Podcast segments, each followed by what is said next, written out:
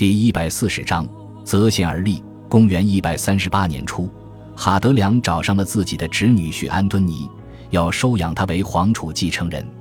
此时的安敦尼已经五十四岁了，无论是哈德良还是安敦尼自己，或许都不认为他继位之后能统治很长的时间。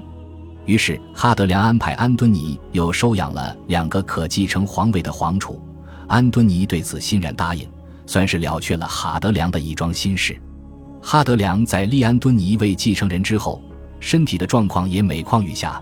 最终于三个月之后病逝。安敦尼也正式于公元一百三十八年七月十一日继位称帝。哈德良在收养安敦尼为皇储时，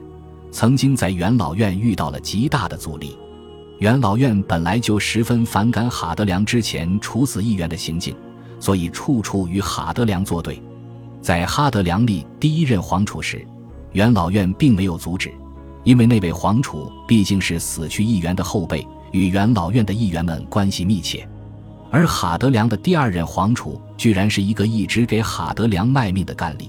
而且还是哈德良的亲戚，这无疑加大了元老院对于这一件事的阻力。实际上，安敦尼虽然有着议员的身份，但是因为常年在外就职，而且在地方声望很高，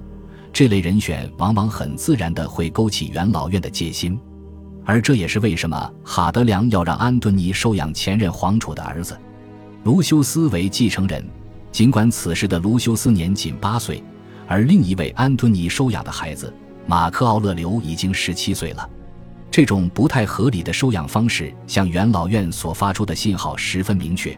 虽然现在安敦尼继位称帝，但是下一任的人选里面就有你们元老院的人。哈德良在元老院内发表的演讲中，向元老院阐述了安敦尼继任皇储的优点，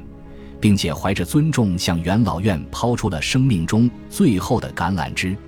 哈德良在演讲中说道：“我的朋友们。”我婚姻的天性致使我注定没有孩子，但是你们通过法律使之成为可能。而现在对待皇储有两个方案：一个年幼的小孩被我收养之后，听天由命的任其成长，希望诸神能让他变得出色；或者在深思熟虑、精细筛选下择贤而立。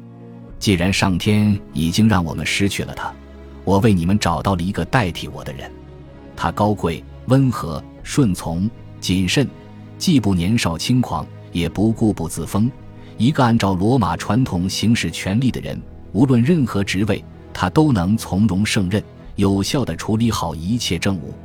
我向你们带来安敦尼，尽管我知道他很厌恶卷入权力之争，也并不渴望皇权，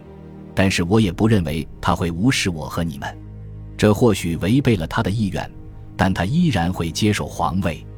元老院也在哈德良的劝说之下接纳了安敦尼。毕竟他们虽然讨厌哈德良，但是对安敦尼没有偏见，而且哈德良也不是一个任人唯亲的人，所以对于哈德良说的话，他们本质上还是认同的。